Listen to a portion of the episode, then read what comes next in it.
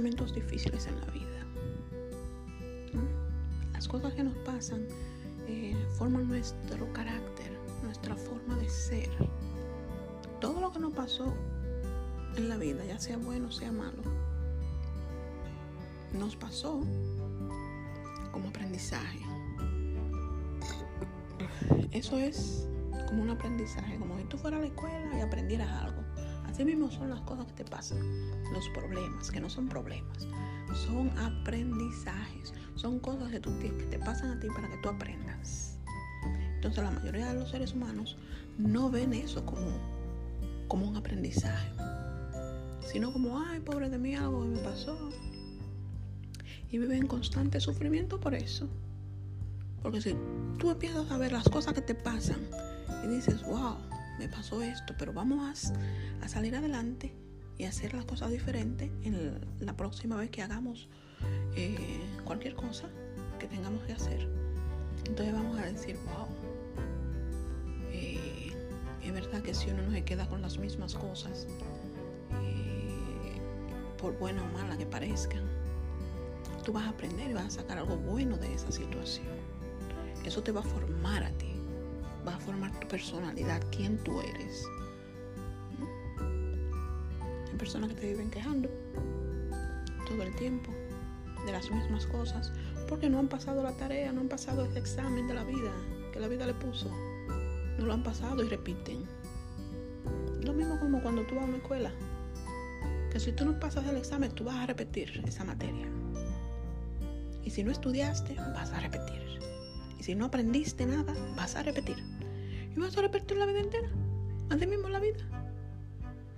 Con los problemas y las situaciones que nos pasan diariamente. Diariamente, porque todos tenemos problemas, o hemos tenido, o vamos a tener. Pero cuando tú formas, cuando la fundación tuya, eh, vamos a decir la zapata, eh, tú la formas en una roca sólida y vas formándote, formándote y aprendiendo de tus errores y dando gracias a Dios por todas las cosas que te pasan, muchacho, muchacho, otro gallo te va a cantar. Porque no es lo que te pase, es como tú afrontas lo que te pasa. Es la actitud que tú tomas. La palabra de Dios dice que sé estar en escasez y sé estar en abundancia. Sé vivir en escasez y abundancia. Eso es algo muy bonito. Porque hay gente que cuando no tienen, están mal. Y cuando tienen, pues están peor a veces. Porque quieren más de lo que tienen. Entonces,